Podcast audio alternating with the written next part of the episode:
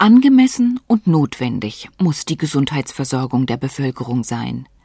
Und das, was die Medizin als angemessen und notwendig ansieht, muss sich dann wiederum im wirtschaftlichen Rahmen halten. Angemessen, notwendig und wirtschaftlich, diese drei Eigenschaften lassen sich auch in einem einzigen Wort zusammenfassen. Zielgerichtet muss jede Gesundheitsmaßnahme sein. Ist sie das nicht, dann kann es naheliegenderweise zu Über-, Unter- und Fehlversorgungen kommen. Die verursachen Gesundheitsschäden, also persönliches Leid, und sie kosten die Gemeinschaft aller Versicherten unnötiges Geld. Über-, Unter- und Fehlversorgungen konstatierte im Jahr 2001 auch der Sachverständigenrat für die konzertierte Aktion im Gesundheitswesen und legte damit den Grundstein für die drastischen Leistungskürzungen in den gesetzlichen Krankenversicherungen. Die zahlenmäßig stärkste Bevölkerungsgruppe hatte er dabei allerdings nicht im Auge die Frauen. Der sogenannte kleine Unterschied zwischen den Geschlechtern hat nämlich große Wirkung. Der Herzinfarkt ist ein klassisches Beispiel dafür. Er wurde lange als reine Männerkrankheit angesehen. Und von Krebs wird angenommen, dass er hauptsächlich Frauen trifft. Beides ist falsch. Frauen haben andere Symptome als Männer, wenn sie einen Infarkt erleiden. Sie klagen eher über Brust-, Bauch- und Rückenschmerzen, auch über Übelkeit und Erbrechen. Das für typisch gehaltene Brennen hinterm Brustbein dagegen tritt überwiegend bei Männern auf. Beta-Blocker und andere wichtige Medikamente bekommen durchschnittlich 53 Prozent der männlichen Patienten, aber nur 35 Prozent der Patientinnen nach einem Herzinfarkt verordnet. Frauen mit Herzinfarktverdacht erreichen die Klinik später als Männer und werden auch seltener von einem Notarzt begleitet. Und nur 36 Prozent der Frauen gegenüber 44 Prozent der Männer überlebten die Einlieferung ins Krankenhaus. Auch die Bypass-Operation überleben weit weniger Frauen als Männer. Erleiden die Frauen aufgrund der medikamentösen Unterversorgung einen zweiten Infarkt, dann wird es erst richtig teuer. Christel Riedel ist Mitglied im Deutschen Juristinnenbund DJB und in der DJB-Kommission Familienlastenausgleich. Die Juristin kommentiert die Vorbereitung der Gesundheitsreform durch den Sachverständigenrat. Dieses Gutachten rekurriert im Wesentlichen darauf, dass in diagnostischen Verfahren zu viele überflüssige, zu aufwendige Untersuchungen gemacht werden. Ich erinnere da insbesondere an die Computertomogramme, die natürlich mit hohem Aufwand verbunden werden, die gerne mehrfach erhoben werden. Den geschlechtsspezifischen Ansatz, dass eben gerade durch falsche Medikamentenversorgung oder durch unzulängliche oder zu spät erfolgte Maßnahme bei bestimmten Symptomen, die auf Herzinfarkt vielleicht hindeuten, die dann aber nicht rechtzeitig eingebracht werden, wiederum Fehlversorgungsphänomene auftreten, die zu weiteren Belastungen der Kassen führen. Dieses hat der Sachverständigenrat nicht in den Blick genommen. Gabriele Kaczmarczyk hat im Oktober 2004 an der Charité in Berlin das Zentrum für Geschlechterforschung in der Medizin, das GIM, mitgegründet. Die Professorin ist von Haus aus Anästhesistin und Intensivmedizinerin und arbeitet auch im Arbeitskreis Frauengesundheit in Medizin, Psychotherapie und Gesellschaft AKF. Die Geschichte mit den koronaren Herzerkrankungen, Herzinfarkten, die ist jetzt inzwischen allgemein bekannt, die ist in die Charts gekommen, sozusagen in die Presse. Wir wissen seit geraumer Zeit, dass es an den Herzmuskelzellen von Frauen ganz spezielle, ich sag mal, Andockstellen, also Rezeptoren gibt, an die Sexualhormone, Östrogene zum Beispiel andocken. Und das ist zu vermuten, und dafür gibt es auch schon einige klinische Hinweise, dass bestimmte Formen von Herzerkrankungen, Herzinsuffizienz eben auch aus diesem Grunde bei Frauen anders verlaufen. Das sind ganz charakteristische biologische Unterschiede. Aber es gibt auch andere Bereiche wie Rheumatologie. Überwiegend erkranken Frauen an rheumatischen Erkrankungen oder zum Beispiel Gicht. Schmerzmittel zum Beispiel werden bei Frauen häufig überdosiert. Der weibliche Stoffwechsel arbeitet langsamer als der männliche. Schmerzmittel bleiben also länger im Körper von Frauen und wirken deshalb auch anders als bei Männern. Fehlende Wirkstoffforschung für Frauen verursacht Milliardendefizite im Gesundheitssystem, die vermeidbar wären. Ich will es mal etwas platt ausdrücken. Ein Kilogramm Körpergewicht Frau ist nicht ein Kilogramm Körpergewicht Mann und auch nicht ein Kilogramm Körpergewicht Kind. Die Körperzusammensetzung, der Wassergehalt, der Fettgehalt von Männern und Frauenkörpern ist total unterschiedlich und demzufolge auch die Aufnahme, die Verteilung, die Ausscheidung von Arzneimitteln. Es gibt hier bereits eine ganze Reihe von Hinweisen, dass dort Unterschiede bestehen, aber dies ist auch erst ein Anfang in der Forschung die in diesen Punkte dringend weitergehen muss. Es weiß jeder, dass Frauen weniger Alkohol vertragen. Übrigens interessanterweise nur, wenn es getrunken wird und nicht, wenn es in die Vene infundiert wird. Das ist bekannt. Aber so unterschiedlich wie die Verträglichkeit für Alkohol ist, könnte auch die Verträglichkeit für eine ganze Reihe von Medikamenten sein. Wir haben hier also eine große Blackbox, will ich mal sagen, einen schwarzen Kasten einer Fehlversorgung mit Arzneimitteln. Geschlechtsspezifische Unterschiede müssten in der Forschung entsprechend berücksichtigt werden, damit es zum Beispiel nicht zu Fehldiagnosen und falscher Medikamentierung kommt. Ungefähr 20.000 Menschen in der Bundesrepublik, schätzt Gabriele Kaczmarczyk, sterben jährlich allein durch falsch dosierte Medikamente. Die Forschungspraxis aber sieht anders aus. Regine Rapp-Engels ist Ärztin und gehört zum Vorstand des Deutschen Ärztinnenbundes. Wenn an jungen, gesunden Männern zum Beispiel ein Medikament getestet wurde, wurde das Ergebnis eins zu eins mehr oder weniger auf Frauen übertragen. Und es wurde in der Regel nicht hinterfragt, ob Frauen vielleicht ganz andere Mechanismen haben, ganz andere Abbaumechanismen, ganz andere Verstoffwechslung. Und das ist ja inzwischen bewiesen.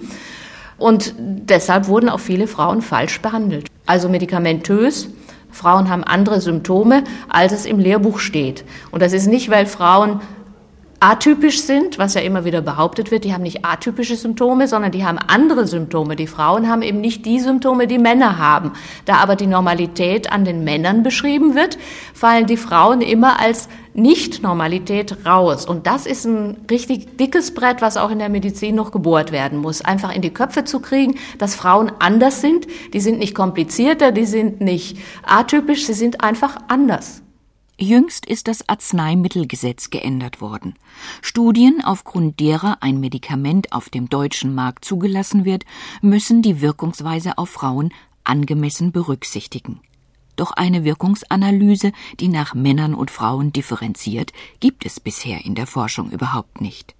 Erforscht wird dagegen, wofür es Geld gibt. Gabriele Kaczmarczyk. Ein Punkt ist auch, dass die Gelder für Forschungen eben auch geschlechtsblind vergeben werden. In den Gremien, die die Gelder bewilligen, ob es Deutsche Forschungsgemeinschaft ist oder auch BMBF und so weiter, sitzen vorwiegend Männer, die natürlich auch die Forschung protegieren, die sie selbst für wichtig erachten. Frauen haben einen anderen Blick auf die Forschung, würden auch andere Inhalte für beforschenswert finden, aber dafür gibt es kein Geld. Ich verspreche Ihnen, wenn das Liebesleben des Maikäfers enorm gefördert wird mit Millionen von Euro an Forschungsmitteln, Innerhalb von einem halben Jahr gibt es x Forschungsprojekte zu diesem Thema. Und ich denke, da ist eigentlich die Politik gefragt, die die Richtlinien geben muss. Wofür geben wir in der Gesundheitsforschung unser Geld aus und was bringt uns weiter? Und beziehen wir auch die wirklichen Interessen und Belange der Bevölkerung, vor allem auch der weiblichen Bevölkerung, in unsere Forschungsansätze mit ein? Und da hapert es in Deutschland. In der Medizin sind Frauen bislang nur als Studentinnen in der Mehrzahl. 60 Prozent beträgt derzeit ihr Anteil an den Studierenden. Ihr Anteil an den C4-Professuren an den medizinischen Fakultäten liegt dagegen bei circa 7 Prozent. In einer von Männern geprägten Medizin fehlen in vielen Bereichen die Kenntnisse über frauenspezifische Formen von Krankheiten. Fehlende wissenschaftliche Erkenntnisse haben Konsequenzen, die über die unmittelbare Gesundheitsversorgung hinausreichen, dann, wenn es zu Berufskrankheiten und Arbeitsunfällen kommt. Sie führen zu Streitigkeiten, die im Zweifel vor Gericht enden können, zum Beispiel bei Gabriele Jans. Sie ist Richterin am Landessozialgericht Niedersachsen-Bremen in Celle. Ich bearbeite Verfahren aus dem Bereich der gesetzlichen Unfallversicherung. Es geht um Berufskrankheiten und Arbeitsunfälle. In beiden Bereichen kommt es regelmäßig auf den unfallmedizinischen Erkenntnisstand an, und zwar auf den aktuellen. Der beruht in der Regel auf Studien, denen grundsätzlich eigentlich schwerpunktmäßig Männer unterliegen. Haben wir jetzt weibliche Beschäftigte, das heißt Klägerinnen, kann es einfach sein, dass Unfälle oder berufliche Stoffe am Arbeitsplatz beispielsweise krebserzeugende Stoffe, einfach unterschiedlich wirken, je nachdem, ob ich einen weiblichen oder einen männlichen Beschäftigten vor mir habe. Diese unterschiedliche Wirkungsweise findet gegenwärtig keinen Eingang in die Rechtsprechung, weil es hierüber keine Erkenntnisse gibt. Und das kann letztendlich im Ergebnis dazu führen, dass Frauen ihre Ansprüche nicht durchsetzen können, weil sie unter Umständen anders reagieren medizinisch, als es Männer tun. Ich aber nur über die männliche Reaktionsweise medizinische Erkenntnisse habe, die ich bei meiner richterlichen Entscheidung zugrunde legen muss. Was angemessen und notwendig ist in der Medizin, das entscheidet der gemeinsame Bundesausschuss der Ärzte und Krankenkassen. Er ist eine sehr mächtige Institution im Gesundheitswesen, quasi eine Art Gesetzgeber, denn er definiert die Leitlinien der medizinischen Versorgung. Das Gremium besteht aus 21 Mitgliedern und wurde rund 50 Jahre lang ausschließlich von Männern besetzt. Inzwischen gehört ihm eine Frau an. Das entspricht einer Frauenquote von weniger als fünf Prozent.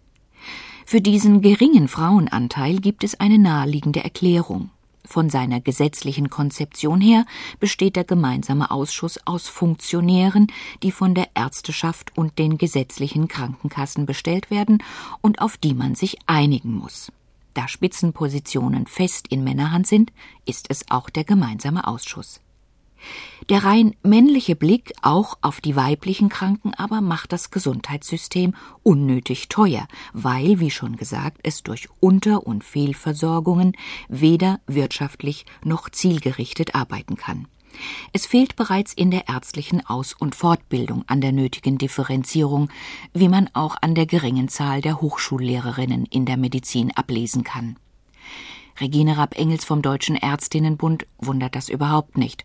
Unter anderem mache bereits die Sprache Frauen unsichtbar. Zum Beispiel ist für mich bezeichnend die Tatsache, dass unsere Approbationsordnung, die jetzt vor kurzem, vor ein paar Jahren wieder geändert und novelliert wurde, dass das immer noch die Approbationsordnung für Ärzte ist. Es wird von Ärzten gesprochen, es wird von Patienten gesprochen und die weibliche Form kommt sprachlich nicht vor. Natürlich immer dann so ein Satz, Frauen sind mitgemeint, aber Frauen sind nicht mitgedacht. Sie sind mitgemeint, aber nicht mitgedacht. Sprache schafft Bewusstsein. Das ist ein ganz wichtiger Satz, den ich auch tagtäglich erlebe. Wenn jemand nicht sprachlich auftaucht, dann taucht er auch im Bewusstsein nicht auf. Bei der Sprache müsste die Wahrnehmung der Frauen in der Medizin und im Gesundheitssystem beginnen. Almut Tempka weiß, wie die frauenspezifischen Besonderheiten, also der sogenannte Gender-Aspekt, auch in der Arbeit des gemeinsamen Bundesausschusses berücksichtigt werden könnte. Sie ist Chirurgin und Oberärztin an der Charité in Berlin. Der Gender-Aspekt könnte in die Leitlinien kommen, indem man immer zum Anfang erstmal definiert, was ist das physiologisch-medizinische Problem, ist also zum Beispiel ein bestimmter Weg zur Behandlung eines Knochenbruches konsensfähig und im gleichen Moment beobachtet, welche Auswirkungen hat diese Erkrankung innerhalb der realen Lebenswirklichkeit. Dann werde ich nämlich feststellen, dass diese Lebenswirklichkeit je nach Sozialstruktur, Wohnungsumständen, Familienumständen eine sehr unterschiedliche ist und damit habe ich zwangsläufig den Gender-Aspekt berücksichtigt. Der Gender-Aspekt will die unterschiedlichen Lebenssituationen von Männern und Frauen berücksichtigen. Es ist zum Beispiel ein Unterschied, ob nachts in der Notaufnahme von Kliniken ein Mann oder eine Frau eingeliefert wird. Die Frau kommt in der Regel unbegleitet. Ein erkrankter Mann wird in aller Regel von seiner Frau begleitet, die gesund und ansprechbar ist und sich um alles weitere kümmert. Wird eine Frau als Notfall eingeliefert, können sich in der Wohnung Kinder oder Angehörige befinden, von denen niemand weiß und die niemand versorgt. Der Arbeitsplatz Familie ist in der medizinischen Versorgung noch gar nicht entdeckt. Eine gewisse Hoffnung auf mehr Gender, also Geschlechtergerechtigkeit, ruhte auf einer mit dem Gesetz zur Gesundheitsreform beschlossenen Neugründung, dem Institut für Qualität und Wirtschaftlichkeit im Gesundheitswesen. Das Institut ist dem gemeinsamen Bundesausschuss der Ärzte und Krankenkassen angeschlossen und hat laut Gesetzentwurf die Aufgabe, Stellungnahmen abzugeben, wissenschaftliche Ausarbeitungen vorzunehmen, Gutachten zu erarbeiten und auch zur Leitliniendebatte Stellung zu nehmen. Doch die Hoffnung, die man in dieses Institut gesetzt hatte, ist schon wieder geschrumpft. Warum? sagt Barbara Hohnholz. Sie ist Richterin am Sozialgericht Hamburg und hat über medizinische Haftungsprobleme promoviert. Es ist hochinteressant zu sehen, dass in dem ursprünglichen Entwurf, also in dem Entwurf, der vor den Verhandlungen mit der Opposition auf dem Tisch gelegen hat, dieses Institut, damals hieß es noch Deutsches Zentrum für Qualität und Medizin, den Auftrag bekommen hat, alle diese Aufgaben alters-, geschlechts- und lebenslagenspezifisch auszuwerten. Wenn wir uns jetzt den Entwurf angucken, dann finden wir bei der Formulierung der Aufgabenstellung für dieses Institut nur noch die Berücksichtigung von alters-, geschlechts- und lebenslagenspezifischer Besonderheiten in Bezug auf die wissenschaftliche Ausarbeitung von Gutachten. Also nicht mehr für die praktische Anwendung also das heißt für die Leitlinienformulierung. Und das halte ich für ein großes Manko. Und ich würde so weit gehen, dass dies bewusst herausgehandelt worden ist, weil man da schlicht mehr Arbeit drin gesehen hat, die man sich nicht zumuten möchte. Um es noch einmal zu wiederholen, wir haben in der gesetzlichen Krankenversicherung das Prinzip der Wirtschaftlichkeit. Wie aber wird Wirtschaftlichkeit eigentlich beurteilt? Dazu Christel Riedel vom Deutschen Juristinnenbund. In der gesetzlichen Krankenversicherung ist es ganz einfach. Da wird einfach der Mittelwert gebildet. Das, was die Mehrheit der behandelnden Ärzte für notwendig erachtet an Therapie, ist auch wirtschaftlich. Es wird also einfach ein Mittelwert gebildet. Bei der Bildung dieses Mittelwertes kann nicht in den Blick genommen werden, wie erfolgreich diese Maßnahme war. Und dieses führt uns zu einem neuen Problem der fehlenden Versorgungsforschung. Versorgungsforschung heißt, zu gucken, welche Maßnahme wirkt wie bei wem. Wie erfolgreich ist das letztlich, was da gemacht wird. Und da haben wir in der letzten Zeit ein ganz dramatisches Ergebnis im Rahmen der Hormonersatztherapie. Sie haben vielleicht gehört, dass die WHI-Studie, eine groß angelegte amerikanische Studie bei vielen tausend Frauen über die Ergabe von Hormonen zur Kompensation von Beschwerden im Zusammenhang mit der Menopause, den Wechseljahren, abgebrochen werden musste, weil sie mehr Schaden als Nutzen gestiftet hat.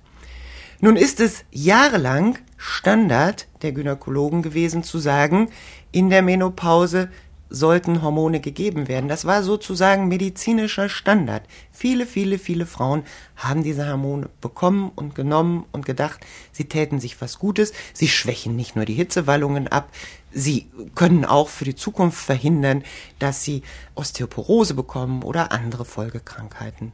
Und jetzt haben wir das dramatische Ergebnis, nicht nur wird nichts verhindert, es wird sogar neues Problem produziert. Diesem Abbruch der Studie durch die WHI, der Women's Health Initiative, was zu übersetzen wäre mit Frauengesundheitsinitiative, ist auch eine Enquete-Kommission im nordrhein-westfälischen Landtag nachgegangen. Das Gutachten kam zu dem Ergebnis, so Marianne Hürten, Landtagsabgeordnete in Nordrhein-Westfalen und Mitglied der Enquete-Kommission, dass wir davon ausgehen müssen, dass innerhalb von zehn Jahren 120.000 Frauen durch diese Hormone verursachten Krebs bekommen. Der überwiegende Teil Brustkrebs, aggressiveren Brustkrebs als ohne Hormone, ein Teil Gebärmutterkrebs und ein Teil Eierstockkrebs, wo auch ja, die Überlebenschancen nicht so gut sind. Und das finde ich schon ein Skandal. Das ist unglaublich. Außerdem erhöht sich auch noch das Thromboserisiko um 100 Prozent und das von Schlaganfällen um 41 Prozent. Versorgungsforschung fehlt überall, auch zum Beispiel für Rehabilitationsmaßnahmen, also für den Fall, dass nach Operationen oder Unfällen Muskeln, Knochen und Gelenke wieder beweglich und funktionsfähig gemacht werden müssen. Dazu Almut Tempka von der Charité in Berlin. Es ist völlig unstrittig, dass das Training zum Beispiel des Muskels oder der Aufbau von Koordinationsfähigkeit oder der Aufbau von Kraft nach Verletzung bei Männern und Frauen unterschiedlich sein muss, weil unsere Muskeln sind de facto nicht identisch, unser Unterhautfettgewebe ist nicht identisch, unser Aufbau, unser körperlicher Aufbau ist nicht identisch und reagiert daher unterschiedlich, sowohl auf zum Beispiel eine Operation an sich, aber auch auf die Nachbehandlung. Dieses hat bisher wenig Berücksichtigung gefunden.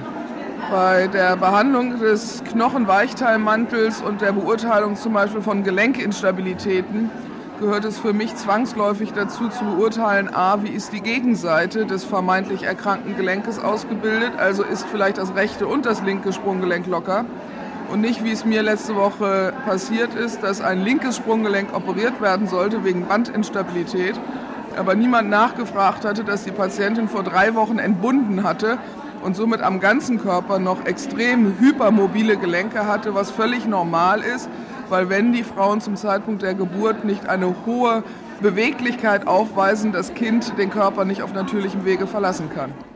Gesundheitspolitik heißt nicht nur medizinische Versorgung. Gesundheitspolitik ist auch Krankenversicherungs- und Pflegeversicherungsmathematik. Die gesetzlichen Krankenkassen haben bei steigenden Ausgaben mit sinkenden Einnahmen zu kämpfen.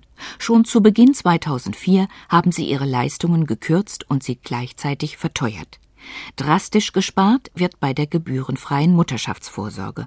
Zum Beispiel die Diagnostik zur Vorbeugung einer Frühgeburt und der frühe Ultraschall zur Erkennung einer Eileiterschwangerschaft sind aus dem Leistungskatalog herausgefallen. Schwangere haben häufig zu wenig rote Blutkörperchen. Hochdosierte Eisenpräparate sind dann notwendig, damit es nicht zu einer Frühgeburt oder zu Missbildungen kommt. Solche notwendigen Zusatzstoffe wie Eisen, Jod und Magnesium sind jetzt aber rezeptfrei. Die werdenden Mütter müssen sie selbst bezahlen. Pro Schwangerschaftsmonat können mehr als 30 Euro anfallen, insgesamt also rund 300 Euro. Das Gesetz zur Modernisierung des Gesundheitssystems von 2004 will die Gesundheitsversorgung unter anderem durch ein neues Beitragssystem wirtschaftlicher machen. Es sollen zwei Prozent vom Bruttoeinkommen für Medikamente und andere medizinische Leistungen zugezahlt werden. Chronisch Kranke müssen nur ein Prozent ihres Bruttoeinkommens für Zuzahlungen aufwenden. Auch wenn Zuzahlungen gleichermaßen für Männer und Frauen gelten, trifft es Frauen härter als Männer. Dazu Regine Rapp-Engels vom Vorstand des Deutschen Ärztinnenbundes. Also was äh, viel diskutiert ist und sicherlich auch nichts Neues, ist einfach die Tatsache, dass Frauen in der Regel weniger verdienen als Männer und dass die aufgrund ihres geringeren Durchschnittseinkommens natürlich anders von diesen Zuzahlungen und Leistungsausgrenzungen betroffen sind. Und da ist natürlich die große Frage, inwieweit Frauen da belastbar sind. Denn wenn man von 300 Euro 1% Belastungsgrenze hat, ist das natürlich wesentlich schmerzhafter, als wenn das von 3000 Euro ist. Dass Frauen nach wie vor weniger Geld als Männer im Portemonnaie haben, hat viele Gründe zum Beispiel den, sobald Kinder kommen, reduzieren viele Mütter ihre Berufstätigkeit oder geben sie ganz auf. Die meisten kapitulieren letztendlich vor den fehlenden Kinderbetreuungsmöglichkeiten. Absehbar werden viele vom Arbeitsmarkt verdrängte Frauen und vor allem Alleinerziehende, alte Frauen, Rentnerinnen und Heimbewohnerinnen schon durch die Praxisgebühr und Medikamentenzuzahlungen in finanzielle Bedrängnis geraten. Und erst recht wird das Geld dann nicht reichen, wenn eine Brille oder Zahnersatz nötig werden. Derzeit sind Ehefrauen und Kinder beim Mann mitversichert. Ebenso wie im Steuerrecht durch das Ehegattensplitting ist die Hausfrauenehe auch im Recht der gesetzlichen Krankenversicherung privilegiert. Scheitert die Ehe, dann kann die beitragsfreie Mitversicherung zur Falle werden, wenn nämlich der Ehemann überdurchschnittlich verdiente und privat versichert war. Christel Riedel vom Deutschen Juristinnenbund. Wer eine solche Ehe hatte und dann geschieden wird im falschen Alter, nämlich ab 55, hat keine Chance mehr zurückzukommen in die gesetzliche Krankenversicherung. Er hat überhaupt keine Chance mehr, sich gesetzlich versichern zu lassen. Er wird sich dann, was heißt er, es sind im Wesentlichen die Frauen, die es trifft, sie wird sich dann zu hohen Kosten in der privaten Krankenversicherung weiterversichern müssen. Das ist ein frauenspezifisches Problem. Unter anderem auch aus diesem Grund bestehen der DJB und andere Frauenverbände auf einer eigenständigen Sicherung von Frauen. Die privaten Krankenversicherungen dürfen derzeit noch, solange die Antidiskriminierungsgesetze nicht greifen, für Frauen höhere Tarife nehmen als für Männer. Begründet wird es damit, dass Frauen länger leben und Kinder bekommen.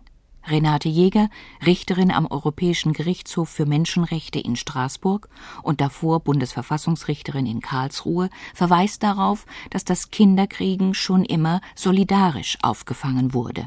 Schon Lange zurückliegend, als die gesetzliche Krankenversicherung kreiert wurde, hat man ausdrücklich in Aufsätzen, in Redebeiträgen hervorgehoben, dass sogar die Großväter Leistungen für ihre Enkelinnen bekommen konnten, wenn diese denn außerehelich schwanger wurden und Kinder bekamen. Man fand es wichtig, dass dadurch die Kosten in der Großfamilie nicht zu hoch wurden. Die Schwangerschaft verwirklicht sich im Körper der Frau, aber an ihrer Entstehung beteiligt sind Frauen und Männer gleichermaßen. Allerdings wirken sich die Kosten dieser Schwangerschaft und die Kosten der Entbindung gerade bei den Frauen auf. Das sieht man in der privaten Krankenversicherung. Die Unternehmen nehmen von den Frauen in der Zeit, in der das Risiko, schwanger zu werden, besteht, deutlich höhere Prämien als von den gleich alten Männern.